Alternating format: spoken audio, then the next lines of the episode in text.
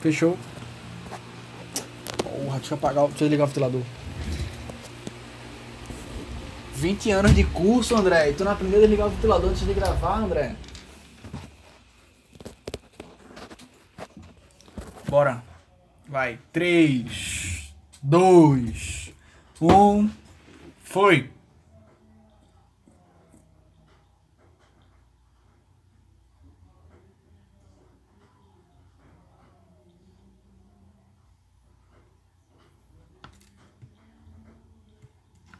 E é eu que sou burro, mas vamos lá.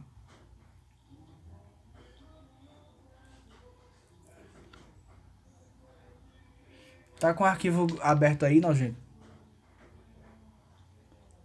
Abrido, né?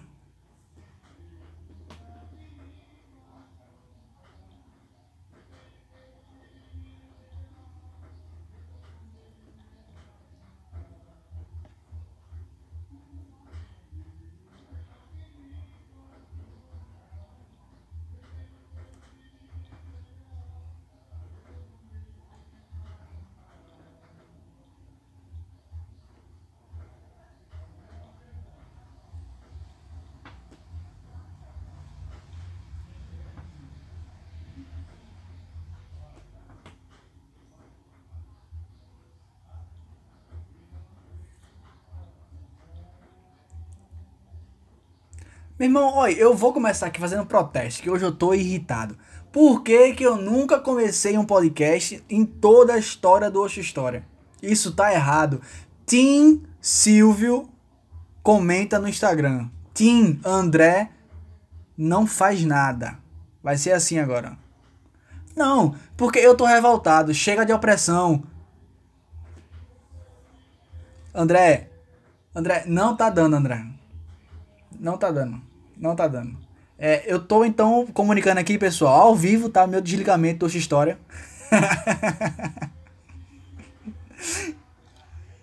Olha que legal. Meu desligamento, veja só, eu sou. Tá certo. Eu vou querer minha parte, tá certo? Ah, tá certo, Italucena. Tá bom, Italucena, tá certo. Tá bom então. Aguarde o processo aí. Não. Agora, a questão é o seguinte. Não, a questão é a seguinte. André.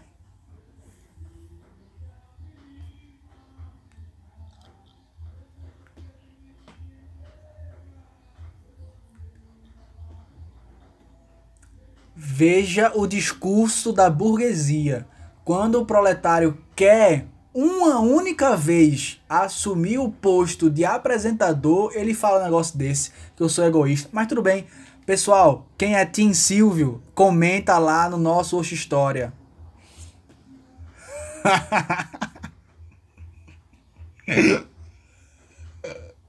Você quer que eu use Foucault? Pois eu vou usar Foucault. Você está usando de suas narrativas completamente incorretas para apresentar os seus micropoderes dentro da cabecinha dos nossos ouvintes. Tá errado. Tá errado.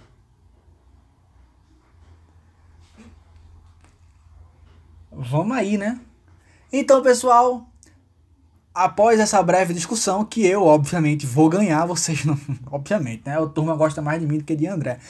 Pois bem, começando esse podcast. Tá, tá difícil, tá difícil.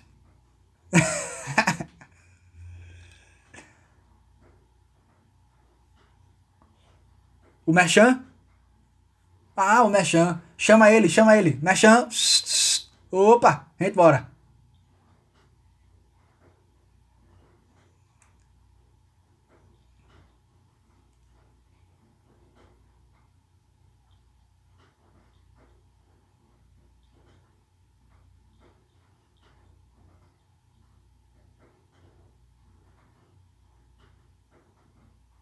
Pois é, é uma questão complicada.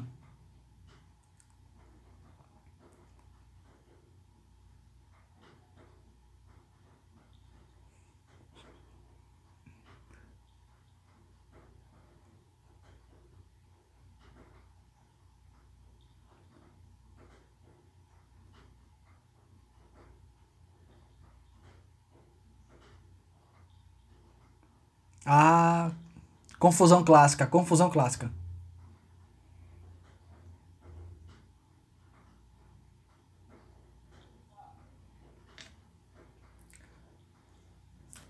Não, eu realmente cansei, eu não tenho mais o que dizer. Eu vou ser bem grosso mesmo, sabe, André? Eu vou ser bem rude.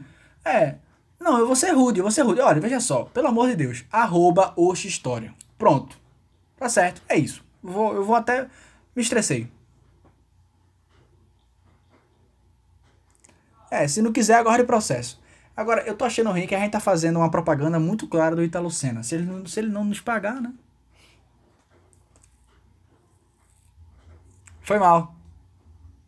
E já é processado por pedir um processo. Mas enfim, meus amores,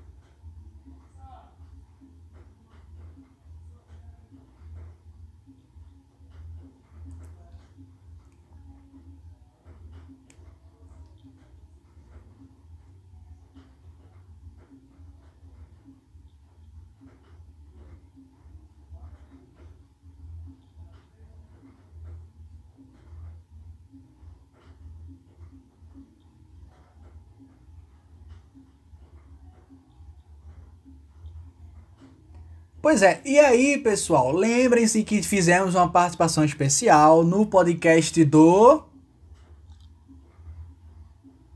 Foi um podcast super legal, longo, mas super legal. Brincamos, nos divertimos, conversamos, debatemos sobre um tema lindo, cheiroso, gostoso, que tem até um gostinho de cuscuz chamado.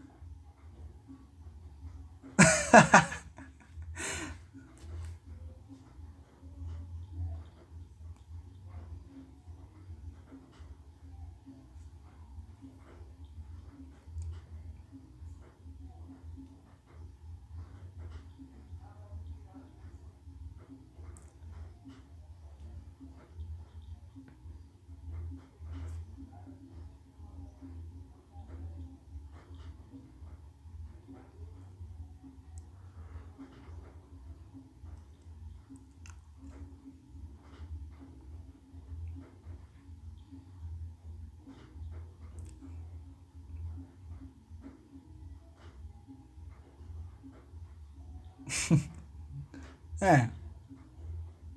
Ou pode lavar a louça, sujar a louça de novo e ir lavando enquanto tá ouvindo, né? Vai fazer. Entra nesse looping.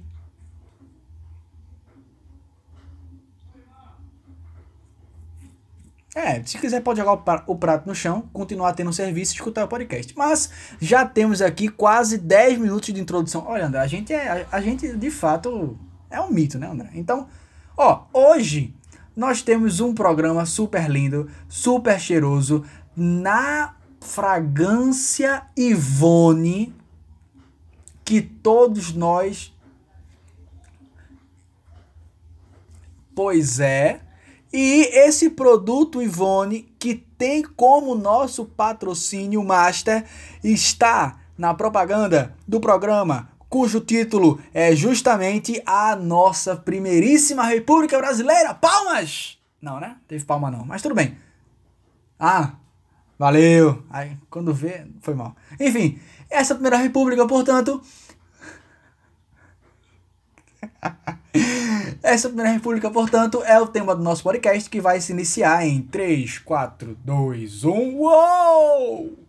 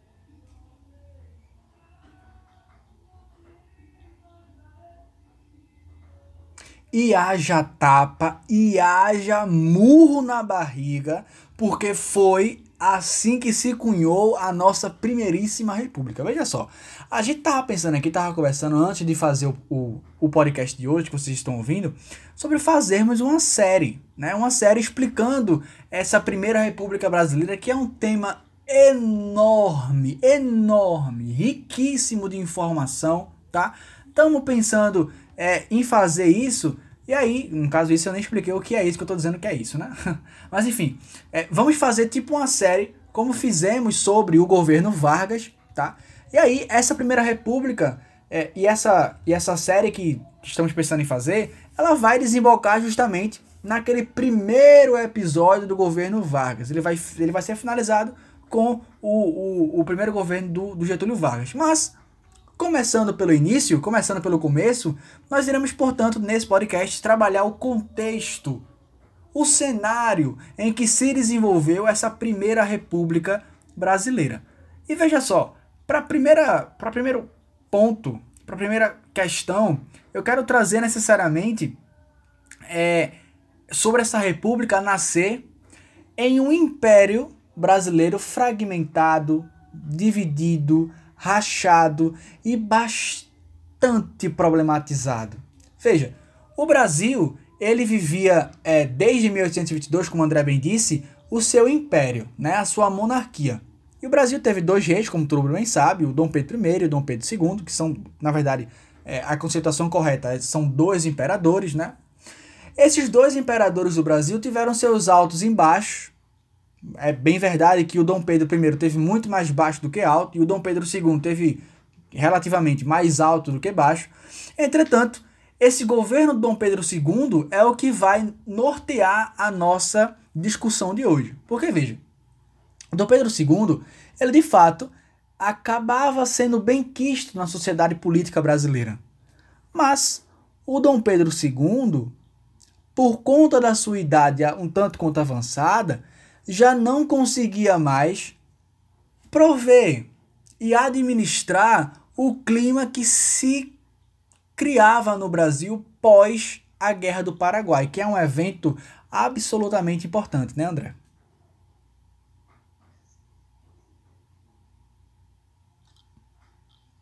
Qual foi? Minha piquinha. Isso, aí puxa a importância do, do exército e tal pra gente entrar aí.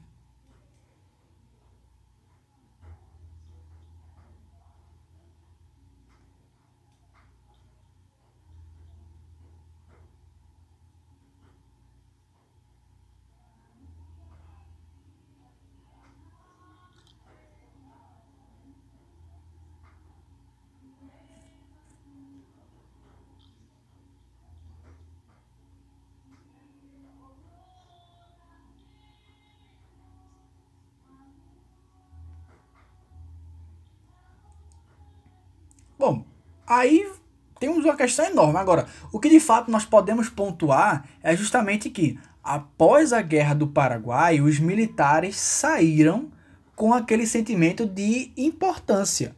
E de que o seguinte, ó, nós a partir de hoje não podemos mais nos abaixar para qualquer ordem, para qualquer fala. Afinal, nós saímos da Guerra do Paraguai como heróis.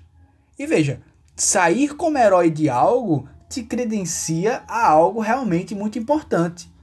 Veja, fazendo essa relação tanto quanto cebosa, mas só para que você consiga pensar um pouquinho, algumas das pessoas pensam é, a, a, a seleção brasileira como o antro dos heróis é, é, é, que estão representando o Brasil, né? E quando, você concordando ou não, e quando as, os jogadores da seleção brasileira dizem, falam que, diante do contexto que o Brasil vive, não vão jogar a Copa América em respeito às mortes e ao cenário caótico do Brasil, isso demonstra o papel e a força desses ditos é, personagens fortes. Pera, eu não consegui fazer o link não, corta essa parte. Pô, eu, tava bem feito na minha cabeça, mas eu me perdi na hora. É, eu, eu, eu, vou tirar essa parte, porque senão. Porra, tava bem feito, velho. Mas eu esqueci onde eu tava, onde eu tava indo. Enfim, deixa pra lá. É. Tá. Guerra do Paraguai. Tarará, exército, depois vem. E esse exército crescendo, ele vai começar a pedir nas ruas, né? No seu movimento interno, uma certa participação popular, desculpa, uma certa participação política que até então não tinha. E essa república começará a nascer justamente nessa derrocada da, do poderio do império. Veja, a partir do crescimento dos militares, vai crescer também um movimento chamado Movimento Republicano. Ah, meu filho, esse movimento republicano, ele propriamente, ele que vai surgir no Brasil, ele vai ser muito embasado nos movimentos dos Estados Unidos, da própria França e também de um ideal positivista. Né? Aquela, aquela frase marcante do Auguste Comte, um dos ideólogos máximos do positivismo, que ajuda a pensar ordem por base, amor por princípio, progresso por fim. Ora, dois dos pilares positivistas estão na nossa bandeira atualmente, viu? Só para que você tenha ideia o quão, o quão importante foi o positivismo no crescimento da República Brasileira. Mas enfim, quando essa república começa a crescer a partir da década de 70, que nasce o primeiro partido republicano do Brasil, nós temos, portanto, esses militares cada vez mais é, é, crescendo na pauta política, o movimento republicano que, por, que por questão óbvia, já nasce em oposição à monarquia, ao império, e nós vamos ter um terceiro grande pilar, que é justamente a escravidão. Ô oh, André, o Brasil se tornou independente em 1822, mas a escravidão continuou. E que marca para a sociedade, né?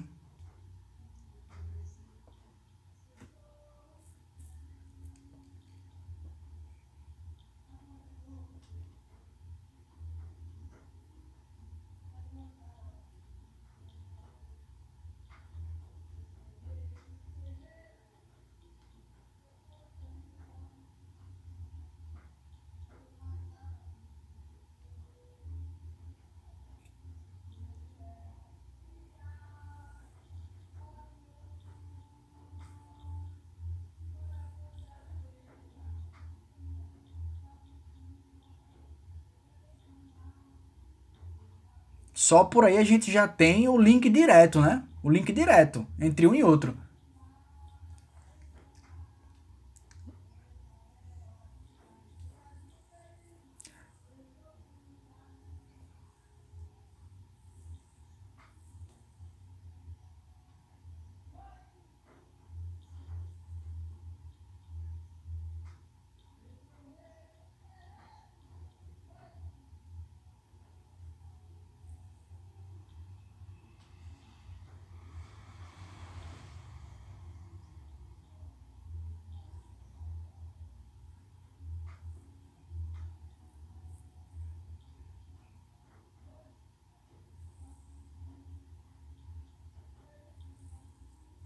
Dá-lhe dois murros nele.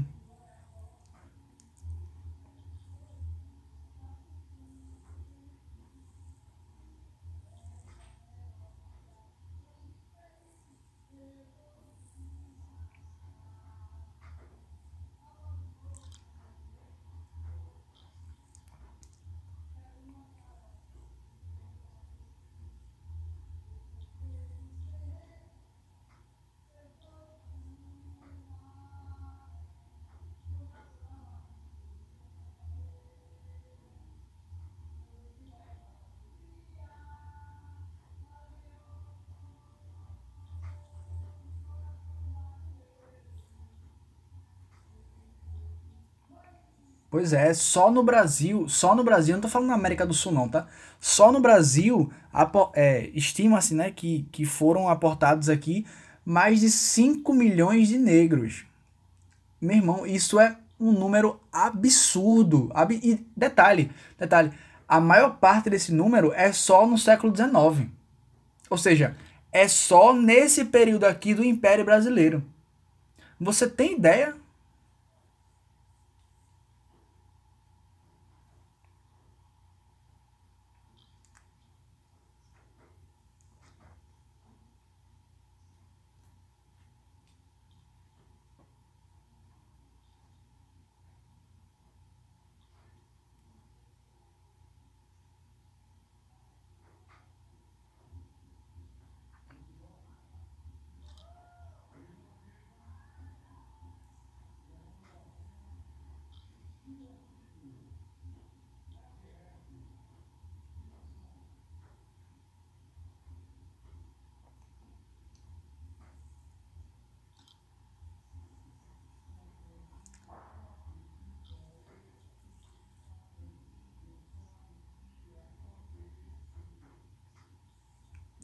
Pois é.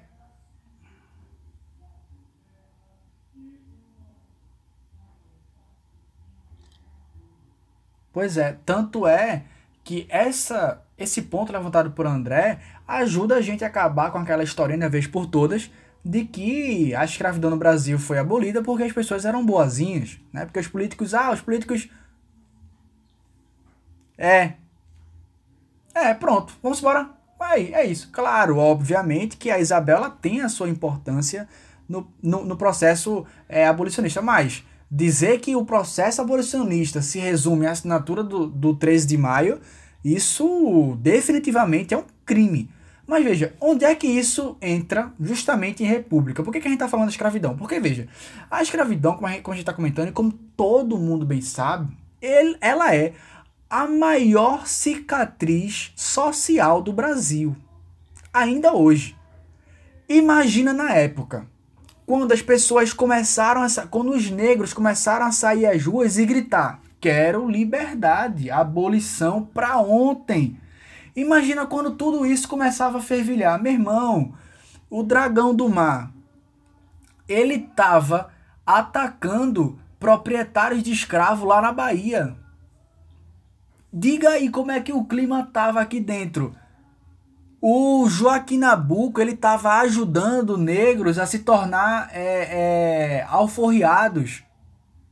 Imagina a pressão que estava aqui dentro, a, o clima de polarização. E veja, quando a República sente tudo isso, vocês já entenderam, a gente já repetiu isso, que a República vai ser proclamada um ano após a, a, a abolição da escravatura, muito se perguntava qual era a posição desses republicanos frente à abolição. Eles diziam: isso é uma pauta monarquista, não é uma pauta republicana. Oxê. Então a gente já percebe que a República Brasileira ela já nasce errada. Porque é uma república que não se posiciona, uma república que já dá o tom antes mesmo de entrar. É uma república omissa. Omissa dessas questões. Porque, veja, se os, se os, se os partidos republicanos dissessem, ah, eu sou a favor da escravidão, logo, eles perderiam inúmeros adeptos abolicionistas. Mas se eles dizem que são abolicionistas, perderiam o grande apoio dos latifundiários cafeicultores brasileiros. Então, é nessa vibe que vai nascer a República Brasileira. E para completar para completar tudo isso, quando a abolição é proclamada é, em 13 de maio de 88, inúmeros, inúmeros é, políticos vão se tornar republicanos de última hora. Acho que é o José Molina de Carvalho que ele aponta que o Brasil ganhou é, é, republicanos no susto. Do nada, pessoas que eram convictas é, no sentido monárquico da coisa, se, se tornaram republicanas. É, do nada, porque aconteceu um negócio aí chamado abolição da escravatura. E veja, todo esse contexto do cenário brasileiro, a entrada de ideias republicanas. Ó, o que, que é uma república? Né? Uma república, no seu sentido prático da coisa, no sentido etimológico da coisa, é o estabelecimento de uma coisa pública, é tornar o ambiente público, é tornar o debate, a participação política pública. E veja. Pois é, pois é. E veja, se estamos falando de uma república, de um sistema republicano, onde o objeto a ser trabalhado deve ser público, logo, estamos falando de povo, né, André? Estamos falando de povo. Mas aí vem a pergunta: que povo? Que povo? A última eleição é, do Império Brasileiro contou com menos de 1% da população brasileira. 1% da população brasileira votou. Aí eu te pergunto: que povo é esse que está representado com 1% da população? Que povo é esse? Deixa eu fazer uma, uma citação do, do Zé de Carvalho que eu te passo a, a, a bola, André. O Zé, de Carvalho ele fala o seguinte: em vez da agitação do terceiro estado, a República Brasileira nasceu no meio da agitação dos especuladores, agitação que ela só fez aumentar pela continuação da política emissionista. Olha o que eu estou querendo dizer aqui. Quando o Zé Luiz Carvalho ele fala é terceiro estado, ele está se referindo a, aos movimentos da Revolução Francesa, tá? Onde o povo de fato tomou as ruas, tomou as rédeas e fez a coisa acontecer. No Brasil, não houve terceiro estado, não houve povo. Houve uma agitação de breves e breves e breves especuladores. Volto a fazer a pergunta: se é república, cadê o povo? É tu.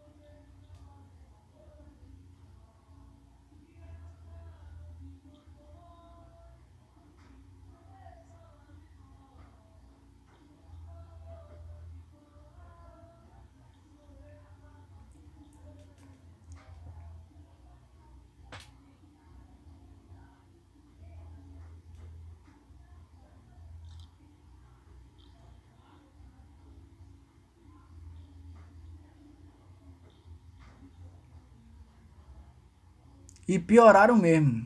Pioraram mesmo.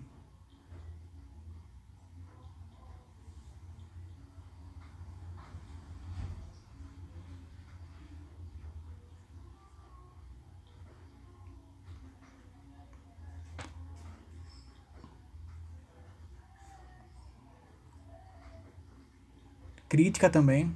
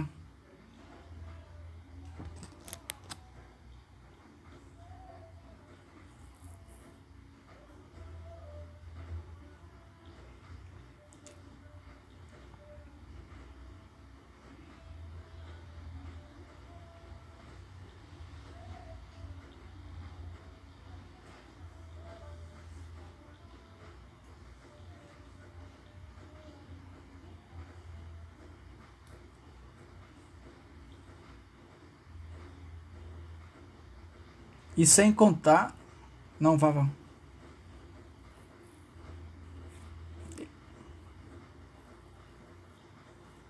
É. Exato. E sem contar que é, quando o Dom Pedro é, viesse a falecer, né? Quem ia assumir seria a sua filha. Filha, a Isabel. E obviamente eu não preciso estar tá dizendo aqui que o Brasil é absolutamente machista. Imagina esses políticos republicanos, esses políticos até mesmo monarquistas mesmo, vendo o Brasil sendo governado por uma mulher. Diga aí, hoje em dia, quando se fala em Dilma, a primeira coisa que fala, não, ela é burra, ela não presta, isso aqui, mas não sequer param para ver as atribuições que ela fez. Só reduzem ela justamente essa, essa particularidade. Mas só fazendo uma breve retomada no que a André estava dizendo, é esse pensamento, pessoal, de progresso, de vamos ampliar os direitos, vamos ampliar essas coisas, vamos trazer a renovação, o progresso ao Brasil, isso era um pensamento da elite e para elite. Essa elite, essa elite intelectual queria para a Europa é, e voltava para cá querendo discutir. É, é, é bem como eu estava dizendo é, o povo em si ele acabava ficando muito disperso nesse sistema, nesse, nesse acontecimento. Tanto é que tem a frase icônica né, do Aristides Lobo, jornalista da época, que ele descreve a população do Rio de Janeiro assistindo ao golpe da República e ele descreve com a frase lendária. É, a população, o povo assistiu bestializado, ou seja, que merda é essa que tá acontecendo? O que é isso aqui? Sabe? O povo sequer imaginava que, oh meu Deus, achavam que era uma passeata militar, quando na verdade era a instauração da República Brasileira. Então, quando, quando o André ressalta tudo isso, é interessante pontuar que, essa, que esses anseios eles são da elite e para a elite. Ora, derrubar a monarquia do poder, derrubar o Dom Pedro e a sua linhagem do poder é deixar vago a instância máxima do executivo. É deixar vago aquela aquela mina do poder. E se eu tiro a monarquia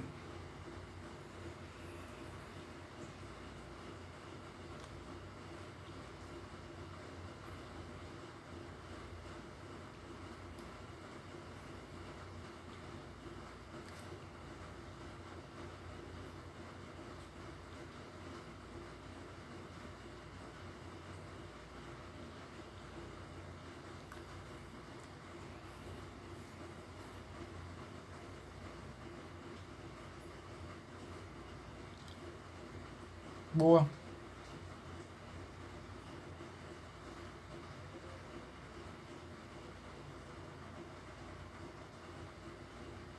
Não olhou.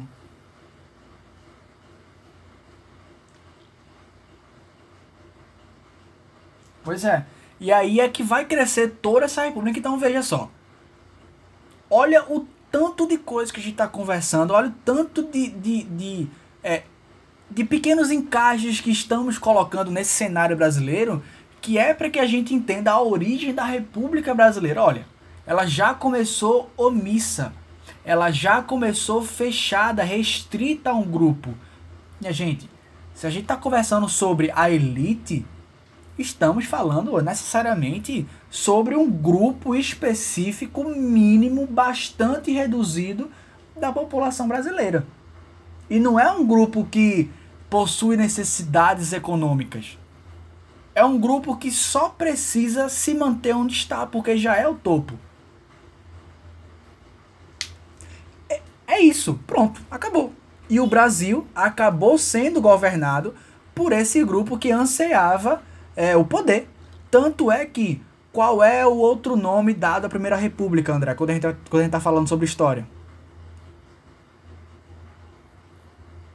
É, Nesse sentido,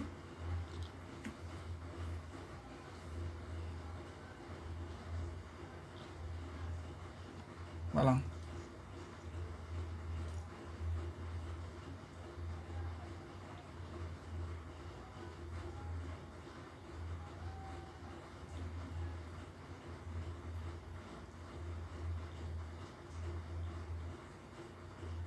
Tá tudo bem aí, negão? Dá-lhe dois murros nele, velho. Nojento. É, a gente tava em. Sim, o, o nome é República Oligárquica. Sim, vai, eu vou soltar de novo aí. Não, animal. Essa primeira república, Jurubeba. É. Não, você fala oligarca e aí você discute os outros, tá ligado?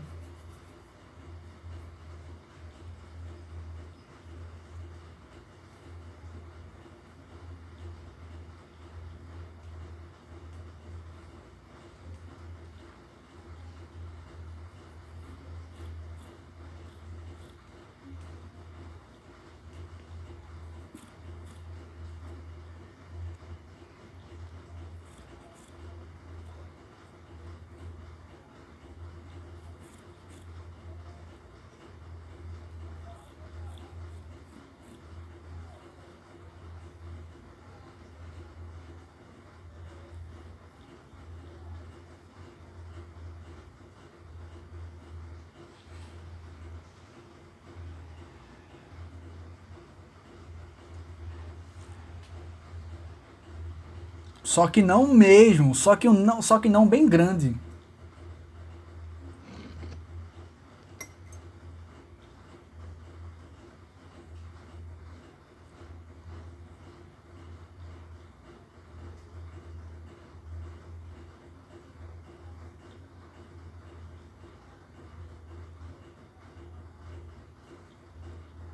Tranquilos. Não, oxê, tu é doida.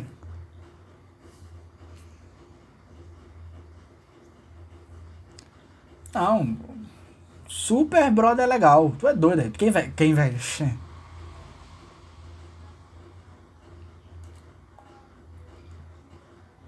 Só. Só. Mas é porque eles são pacíficos demais, André. Tu não entendesse ainda.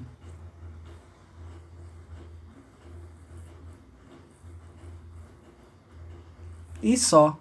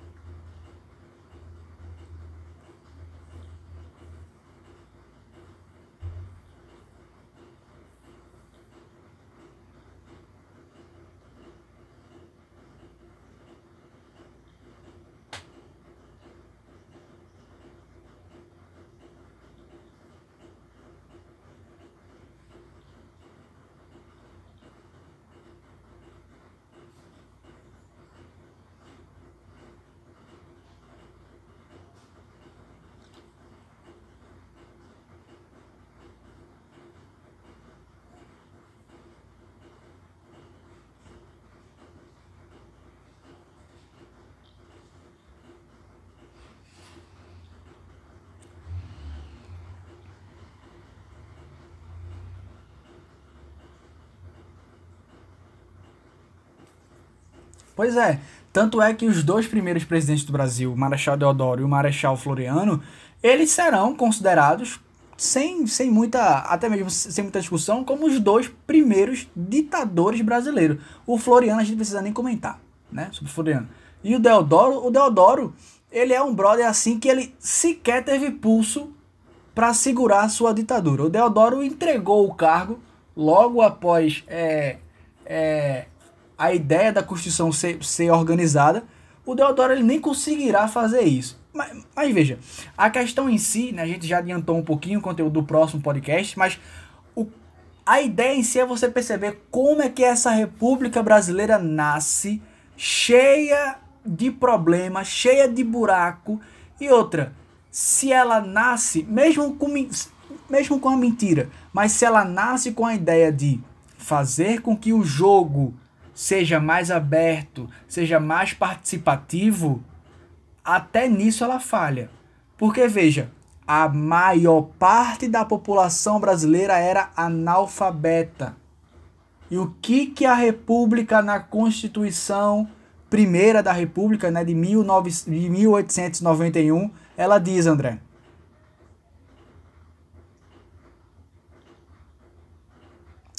Que analfabeta, tá, ô oh, merda. Tá.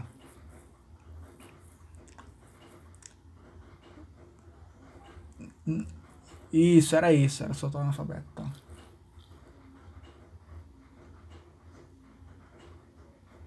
Não, eu, eu, eu, tinha te perguntado o que foi que ela. É... Terminei. Terminei.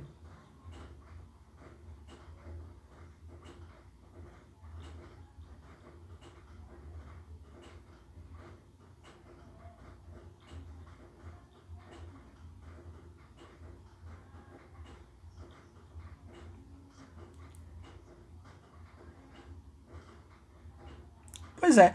E aí, veja só. Se, se é o que eu estou dizendo, a maior parte da população brasileira era analfabeta. Logo, imagina o quantitativo de pessoas que não iriam participar. Obviamente, essas pessoas já não participavam do processo político do Império. Mas, se a gente vê um sistema que nasce com a prerrogativa de destruir o sistema da monarquia e estabelecer um novo, por que, que você não mexeu num dos principais pontos de exclusão da, do Império, que era a, a, o voto excludente para analfabeto. Enfim, dentre essas e outras questões, é que a nossa república é construída, vai ser consolidada, tá certo? E só problema. É só problema, tá? Mas é, é basicamente essa a nossa conversa introdutória, tá certo? Os nossos próximos, é, as nossas próximas conversas, tá? Serão, é, talvez, né? Aí fica aquele clima de tensão sobre os primeiros governos da República, né? Ou talvez sobre uma ideia, sei lá, sobre o imaginário republicano, talvez. E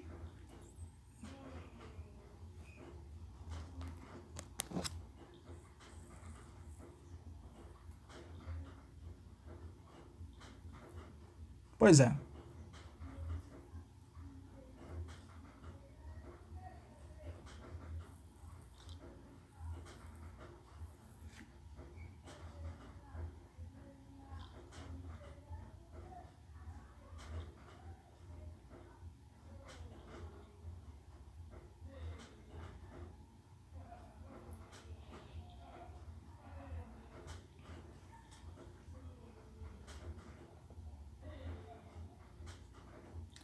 Sacalagas. Tchau, pessoal. Boa, Andrezão. Boa, Andrezão. Mas vai ter corte pra caramba aí ainda. É, vai dar uns 32. É isso. Cheiro, puta. ah, Olha quem tá falando. Sempre sou eu que. Não, sempre sou eu que pergunto e tal, que falo. Papo 10